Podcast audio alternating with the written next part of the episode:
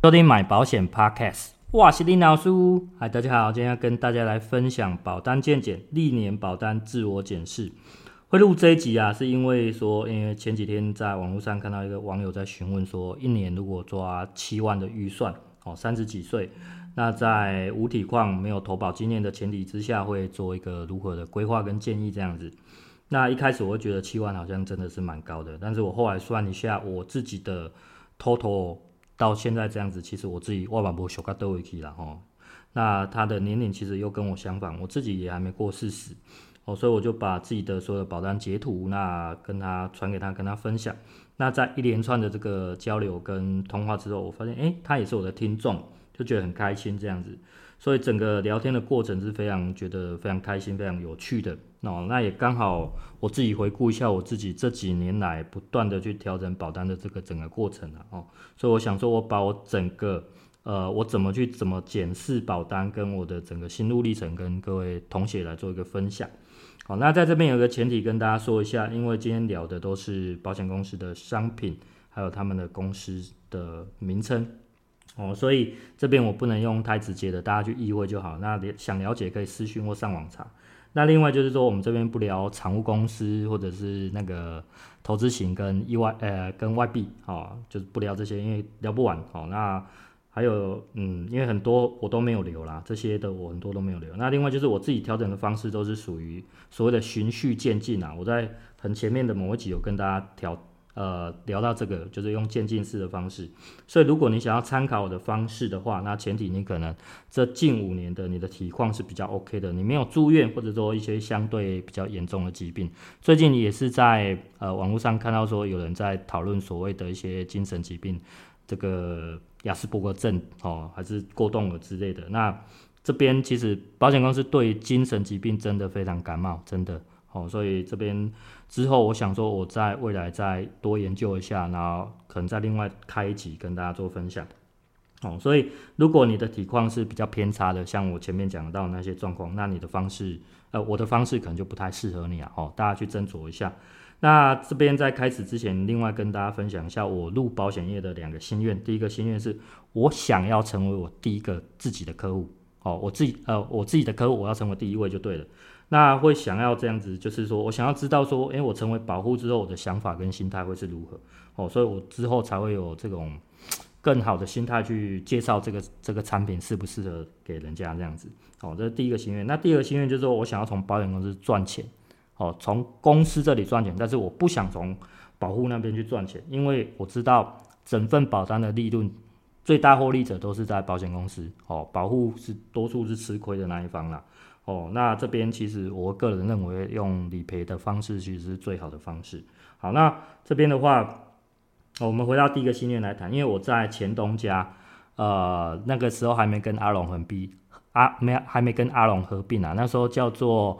呃某银行人寿哦，大家可以自己去查，在一百零四年八月的时候，我就是用自己当做要保人，然后购买我。第一张的全险保单，所以我达成第一个愿望。好，那第二个愿望其实有达达成部分了。好，这是另外的。那因为以前流行这个所谓的残扶险，哦，以前叫残扶险，现在叫失能险了。那一模一样的东西，改名而已。以前那张保费大概在三万，一年三万。哦，那主约其实占了快一万六哦，主约占一半。那隔年呢，一百零五年，我又为了业绩，在自己再买一张纯主约的这个失能险，终身失能，那也保费也在一万多。所以这两张呃终身型的主约啦，虽然现在看都是算非常好的神单，不过其实光主约就破万的一张保单哦，其实对于没有很懂保险的这个年轻人来讲，我建议其实是不要买比较好了哦。我这样建议有两个原因，是因为你还没有很明确的知道说在市场里面所有同类型的商品还没有去比较过哦，所有同类型的。哦，所以你会很不清楚到底什么是你要的。那第二个是，你可能你的收入不够稳定，那未来其实缴不出来的风险其实都非常大。哦，这是我对年轻人的建议，因为我自己就是这样子。所以后来其实我发现我买这两张是算蛮后悔的，因为浪费很多钱。哦，就是这样浪费很多钱。那再来，我在一百零六年转战到保金公司之后，就开始。去了解说各家的商品组合是怎么样啊，那也开始学习说，诶、怎么去看条款。那所以我就开始回头第一次去检视自己的保单。哦，这时候我就会发现，我真的比较知道说我到底知道要什么。哦，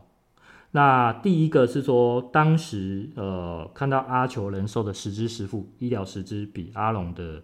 我个人会觉得强很多了，原因是因为它保费更便宜，然后日额可以更高。哦，所以我在一零六年十一月的时候就规划一张以阿球的。呃，主约寿险加医疗实支加终身手术，就是有二二七哦，最近理赔有卡二二七的问题，然后再加我很喜欢的豁免的一张保单，然后准备取代以前的阿龙哦，阿龙的实支。那这整张保单其实才一万五哦，很便宜，很便宜。那第二年主约呃，我还可以减额缴清，那减额完之后保费剩下七千，哇，压力小到不行，真的是非常开心。那呃，这边其实是我第一次认知到，说我可以用很少很少的钱买到我要的保障了哦。那第二点是说，我发现其实当时各家的这个失能险林立啊太多了，那有不少公司的条款其实会有玩这种文字游戏的的一些陷阱在，也包括我买的前东前东家的商品。所以在一零七年的三月，我就是第二次调整，就是说我选择我认为最完整也最没陷阱的这个远源人寿。哦，投保用主约当寿险，呃，主约寿险，然后加一个终身失能，加一个医疗实支，哦，那保费大概在一年大概在三万五，那这边光终身失能哦，附约的终身失能就占了两万六，哦，很高哦，所以呃，虽然压力当时会重了点，但是现在来看其实是蛮划算、蛮值得的啦，哦，那而且那张哦，第一个不打折，然后理赔无上限，哦，超爽的。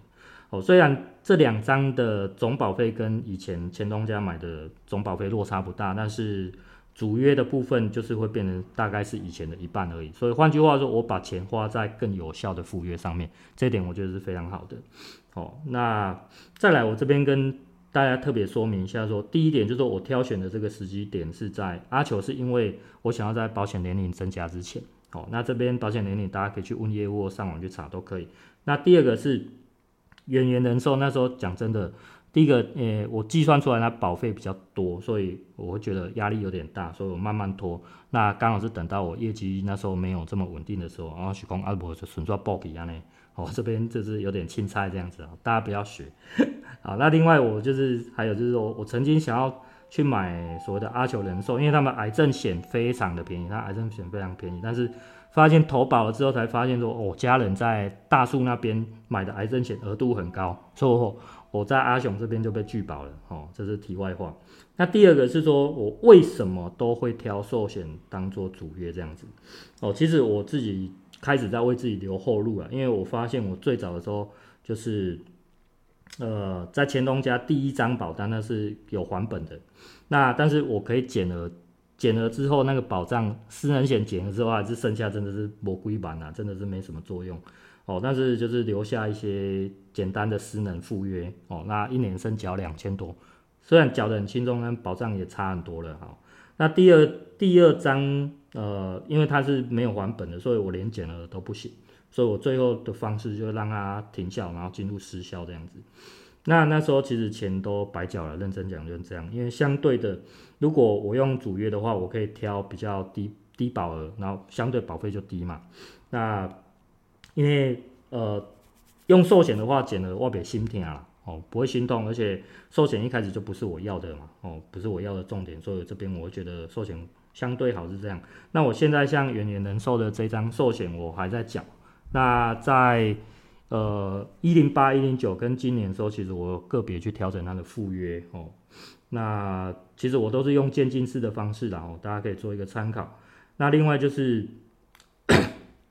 呃，我在阿球的那一张，其实我我认为我减额的太早了，有一点点小后悔了。哦，那因为后面就不能再加什么了。但是其实用主约当寿险真的是蛮方便的，就是不会卡什么。相对现在其实很多人。阿九用重大伤病当主约会有个困扰，就是说，第一个你没办法减额，就是说你以后真的缴不起，你连副约都留不下来哦。所以第二个就是说，你的未来这张主约商品停售之后，你可能呃新出的副约你可能没办法附加哦，这是投保规则的问题，所以大家可以去参考。我觉得这可能会是一个很大的困扰。哦，再来我继续讲我下一步的规划，再是受到一百零八年十一月那时候，金管会保险局有公告，实支实付每人限买三张，哦，不管医疗或意外的这个影响，所以我就开始审，非常审呃慎重哦，慎重去挑选我到底要哪三张。那时候我做一个很大的决定，就是说我先把远远的这张实支停掉，那张是一个无无日额的实支，哦，但是那张就是很便宜。那相对它的另一版比较有名的十支，其实那时候已经出了，就是但就是就会相对贵这样子哦，所以先做这个动作。那另外在十二月的时候，一百零八年十二月的时候，我就买了第三张的保单，那用主约寿险加医疗十支加手术，这个时候这张就是阿龙的，哦，就是以前解跳，然后又把它买回来，就凑足一万块，先先买回一个基本的东西就对了。哦，但是这边你看，我还是会加手术，啊、那原则上就是说我尽量让自己保持在双十字的状态啦。哦，那虽然说在一百零九年的时候，那时候开始有一些做一些门诊手术，开始申请理赔，哦，不过呢，在之后其实我们只要康复之后，那也没有留下后遗症，这边诚实告知保险公司，其实是后续是可以持续在做一个投保的，哦，这个状态是这样子，好。那所以，我之后其实基本上我都靠附加附约来检视我的保保单这样子，然后，那这边的第一次附加的时候是在一零九年的十一月，哦，那时候就是像大家讲，就是附加这个远远人寿最有名那张十支，就是偏贵的那一张，那所以这边我就凑满三张，就是我去呃去挑选这三张，就对我来讲是一个很大的重点，就对了。那因为我会知道说这三张我要缴很久，所以我必须要压低它的保费。所以我除了阿球的这边我有规划到计划五了，那像阿龙跟远远我都是只有分别规划计划一最低的而已。哦，那而且远远的后期保费又不便宜，所以我这边真的很犹豫，真的很犹豫。讲真的，那相对于当时跟远远竞争就是这个红太阳啊，哦，那当时我不看好红太阳这个什么草的部分啊，因为。当然，现在也证实说，这这张什么草的，它也调整保费了哈。那证明说我当时其实挑选演员的这张十支，其实我的眼光还是算蛮不错的。那第二次附加的时候，我是在一零九年同年的十二月，那时候是因为呃阿龙要停掉他的定期失能辅助金哦，那一张也蛮有名的，那就是赶快把它补上去，这样就是卡在失呃不是卡在失能。卡在停售之前，哦，就赶快加上去，那顺便再附加重大伤病，因为本来要规划一百万，后来公司太机车，就是他们调整投保规则，就是受到这个主约限制啊，哦，主约限制只能十万，我就加十万而已，所以这边是小小的可惜，费率上会会有点被坑这样子。好，那在第三次附加在一百一十年的五月，因为呃，产物公司断保了，那当然不管重大伤病也好，还是意外险也好，其实我那时候都是放在产物公司，哦，所以觉得现在其实非常不理想，哦，所以阿龙我就把这个意外死残跟十支加回来，意外十支，那刚好让我抢到这个所谓有保证续保的意外十支，这点还算不错。那第四次加保，哦，第四次附加附约在今年三月，哦，同样是因为意外险在。断保，然后再转为，我就附加在远远的底下，那也是意外死伤加意外失之。这边虽然非保证续保，但是我发现这两家赔的都还蛮不错，蛮阿萨利的，真的没什么喊扣在。那第五次的附加附约，在今年的四月，那时候就是说，想说今年就是真的想要做健康检查，那也担心会有息肉，但是在还没检查之前都不知道，那万一检查出来的话，会有。以后可能就不好投保嘛，所以我这时候就先加了阿龙的这个癌症险，然后跟豁免。你看我豁免现在才加哦，当时我是不看好我阿龙会呃阿龙会缴很久的哦，现在我才加豁免。好，那